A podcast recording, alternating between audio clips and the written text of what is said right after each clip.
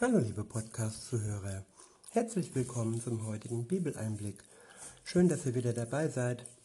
Heute habe ich für euch einen Psalm ausgesucht und zwar ist es der Psalm 16. Ich lese wieder aus der Übersetzung das Buch von Roland Werner. Der Psalm ist überschrieben mit Das Glück der Gottesfreunde. Ab Vers 1 heißt es, ein Miktam von David. Bewahre mich, Gott, denn bei dir suche ich Schutz. Ich wiederhole, bewahre mich, Gott, denn bei dir suche ich Schutz. Schutz und Bewahrung. Das sind nicht nur leere Worte, das sind, ja, das ist die Voraussetzung für die Erfüllung dessen, dass man um Schutz und Bewahrung bittet und dann auch sagen kann, ja, bei dir finde ich Schutz und Bewahrung. Nach der Bitte kommt die Gewissheit. Gestern haben wir ja ähm, Daniel gesehen, als er ohne Angst in der Löwengrube war. Und da kam auch die Bitte im Vorfeld, da bin ich mir ganz sicher. Und am Ende hatte er dann auch den Schutz und er wurde bewahrt vor dem Rachen der Löwen, nämlich ihr Rachen war verschlossen. Sie waren nicht in der Lage, ihn zu verschlingen. Und so ist es bei jeder Bedrohung, bei jedem Lebewesen, das uns äh, versucht zu verschlingen, zu töten, und sei es noch ein allzu kleines Lebewesen, seien es Bakterien, seien es Viren, auch das sind Lebewesen. Auch diese Lebewesen sind der Schöpfung Gottes, durch die Schöpfung Gottes entstanden. Insofern äh, hat man auch Schutz und Bewahrung vor diesen Lebewesen.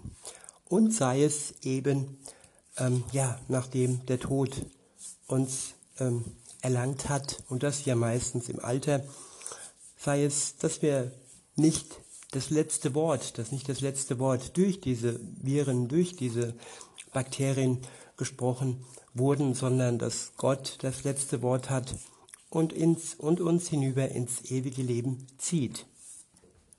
Auf jeden Fall können wir Trost finden, wenn wir uns an Gott wenden. Weiter heißt es dann ab Vers 2, ich habe zu Adonai gesagt, mein Herr bist du, mein Glück finde ich nur bei dir. Ich wiederhole, mein Herr bist du, mein Glück finde ich nur bei dir. Ja, wer ist der Herr unseres Lebens? Wer beherrscht uns? Wer steuert uns? Wem vertrauen wir? Und wem ordnen wir uns unter? Und ja, wer ist unser Glück? Wenn wir unser Glück nur an menschliche Beziehungen ketten oder ja, davon abhängig machen, sag ich mal, dann ist das oftmals nur ein kurzes Glück, auch wenn ähm, das Glück der Beziehung ein ganzes Leben andauert, ist es dennoch nur für, die, für dieses irdische Leben gedacht. Und äh, wer weiter blickt, der weiß, dass nur bei Gott wir ein Glück haben, das über das irdische Leben hinaus reicht. Weiter heißt es dann ab Vers 3, an denen, die zu Gott gehören, an denen, die zu Gott gehören auf der Erde, an diesen ganz besonderen Menschen habe ich meine ganze Freude. Ich wiederhole, an denen, die zu Gott gehören auf der Erde, an diesen ganz besonderen Menschen habe ich meine ganz ganze Freude. Habe ich meine ganze Freude. Ja, und ja, wir können uns freuen, wenn wir Menschen kennen, die, äh, wie wir, wenn wir uns entschlossen haben, ähm, zu Gott auch eine Beziehung zu ihm haben und äh, mit denen wir alles teilen können und mit denen wir zusammen die gleiche Hoffnung, nein, sogar die gleiche Gewissheit haben, dass wir bei Gott Glück und Freude haben und bis ins ewige Leben hinaus, ja, diese Freude und dieses Glück haben.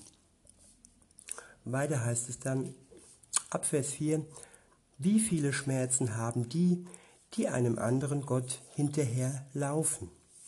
Niemals werde ich ihre blutigen Trankopfer darbringen und auf keinen Fall ihren Namen über meine Lippen kommen lassen. Irgendwie kommt mir der Psalm ein bisschen bekannt vor. Ich glaube, es ist noch nicht so lange her, da habe ich ihn vorgelesen. Aber ich denke, es ist ja nicht immer so, dass man Dinge nur einmal im Leben liest und auch beim zweiten Lesen erschließen sich oftmals die Dinge neu und da schließt sich die Wahrheit Gottes dann im Prinzip nochmals neu für uns. Und ihr seht selbst, dass meine Gedanken, die ich jetzt heute habe, denen Gedanken nicht ähm, absolut gleich sind, zwar vom, vom Sinn her, aber es erschließt sich uns immer wieder und wieder Gottes Wort neu, je mehr wir es lesen. Und es ist kein Roman, den man, den man einmal im Leben liest, sondern es ist ein, ein Buch des Lebens, es ist ein Buch, der uns Sinn fürs Leben gibt. Und wenn wir dann einen Psalm wie diesen jetzt öfter mal lesen, dann ist es nichts, was uns schadet. Ich wiederhole nochmal den Vers 4. Dort steht, wie viele Schmerzen haben die, die einem anderen Gott hinterher laufen. Ja, mit Schmerzen ist hier ganz bestimmt nicht nur der körperliche ähm, Moment, der körperliche Schmerz äh, gemeint, sondern die ganze Bandbreite des kompletten Schmerzes, sei es körperlich, aber auch der Herzschmerz, den Schmerz, den wir spüren, wenn wir alleine gelassen werden, wenn jemand äh, uns Vertrautes stirbt oder wenn uns jemand enttäuscht, jemand belügt. Und es gibt doch ganz viele Schmerzen. Und gerade die, die einem anderen Gott hinterherlaufen und nicht dem Gott der Bibel und nicht an Jesus Christus, dem ähm, Erlöser und Messias glauben, gerade die haben, auch wenn, es, wenn sie es nicht offen zugeben, sehr viele Schmerzen, mit denen sie sich herumplagen.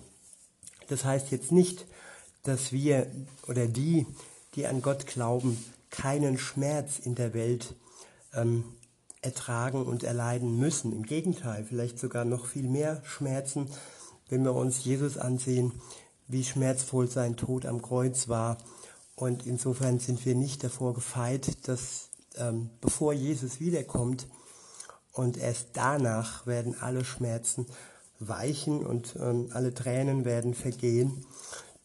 Aber, jetzt kommt das große Aber, wir können diese Schmerzen, die wir erleiden, mit Jesus zusammen leichter ertragen. Irgendwo steht auch, mein Joch ist ein leichtes Joch. Das Joch, es ist das, was früher die Ochsen äh, und, und die, die Kühe auf dem Hals trugen. Und mit diesem Joch wurde es leichter, die Last äh, zu tragen und zu ziehen. Und genauso ist es für uns leichter, die Last äh, zu tragen und zu ziehen, die wir haben, weil wir Christen sind oder weil du Christ wirst. Aber es ist ein ganz anderes Gefühl und der Schmerz ist auch ganz anders als der von denen, die ohne Gott unterwegs sind. Und ähm, glaubt mir, ich kenne auch äh, die Zeit ohne Gott, wo ich jetzt nicht so eine enge Beziehung zu ihm hatte. Und äh, diese Zeit war viel schmerzvoller. Ich hatte Liebeskummer, der mich fast zerrissen hat. Und viele äh, begehen da Selbstmord, aber ich habe es nicht getan. Und gerade zu dem Zeitpunkt hat sich Gott mir vorgestellt. Ich habe da ein Plakat gesehen zu einer sogenannten Zeltmission und da stand drauf auf dem Plakat Mut zum Leben mit Jesus. Und genau diesen Mut zum Leben, den habe ich damals gebraucht. Und dieser Mut zum Leben, den habe ich bis heute nicht verloren. Insofern möchte ich euch Mut machen, wenn ihr noch vor der Tür steht und noch nicht äh, die Schwelle überschritten habt zu Jesus und zu einem Leben und zur Erlösung durch ihn, ein Leben mit ihm und zur Erlösung durch ihn. Wenn ihr das noch nicht getan habt, dann möchte ich euch wirklich Mut machen, dies zu tun. Weiter geht es dann. ähm, ja, ab Vers 5, dort steht Adonai, er ist das Erbe, das mir zufällt, er mein Kelch. Du bist es, der mein Los festlegt. Ja, unser Los ähm, ist ein gutes Los und wenn wir uns für Gott entschließen, dann haben wir garantiert keine Niete. Wir werden keine Niete ziehen, sondern wir haben den Hauptgewinn. Und das ist doch eine ganz tolle Sache. Und sein Kelch, Kelch ist kein Kelch, der irgendwie bitter ist, sondern er, ja, er wird, uns, wird uns nicht töten, er wird uns stark machen. Weiter heißt es in Vers 6, ein schönes Land wurde mir zugemessen. Ja, wirklich, mein Besitz gefällt mir sehr. Preisen will ich Adonai, er ist es, der mir Rat gegeben hat. Selbst in der Nacht spricht mein Gewissen zu mir. Ja, Gott gibt uns einen Rat, wenn wir nicht weiter wissen, wenn wir äh, vor einer Entscheidung stehen und ähm, ihn bitten, dass er uns einen Rat gibt, dann wird er uns diesen Rat geben. Vielleicht nicht sofort oder vielleicht auch nicht so, wie wir uns das wünschen. Vielleicht äh, wird er einfach die Dinge regeln, ohne dass er uns jetzt eine konkrete Antwort gibt, aber oftmals regelt sich ja vieles automatisch in Gänsefüßchen, aber ihr könnt gewiss sein, wenn ihr zu Gott betet und ihn um einen Rat bittet, dann ist da kein Automatismus oder kein Zufall, schon mal gar nicht ein Zufall im Spiel, sondern dann ist seine starke Hand im Spiel.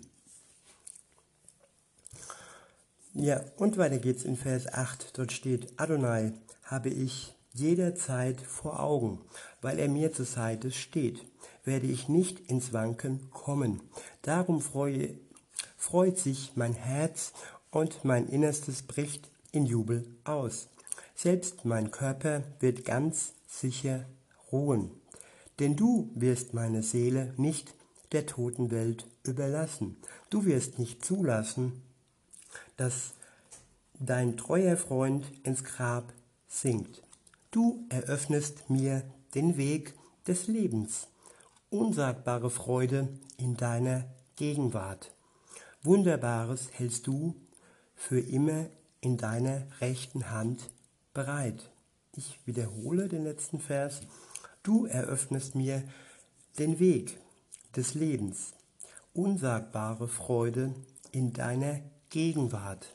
Wunderbares hältst du für immer in deiner rechten Hand bereit. Ja, heute hatten wir also eine kleine Wiederholung, aber ich denke, das Wort Gottes ähm, ist uns niemals fade, es ist immer wieder neu schmackhaft und es gibt uns immer neu Dinge, die wir, wie gesagt, noch gar nicht so erkannt haben vielleicht. Und so wird es auch, ähm, ja, diesmal ganz bestimmt. Bei mir war es so, mir hat es neuen Mut und Trost gegeben, diesen Psalm zu lesen. Und ich hoffe, bei euch war das genauso. Ich wünsche euch einen schönen Tag und sage bis denne.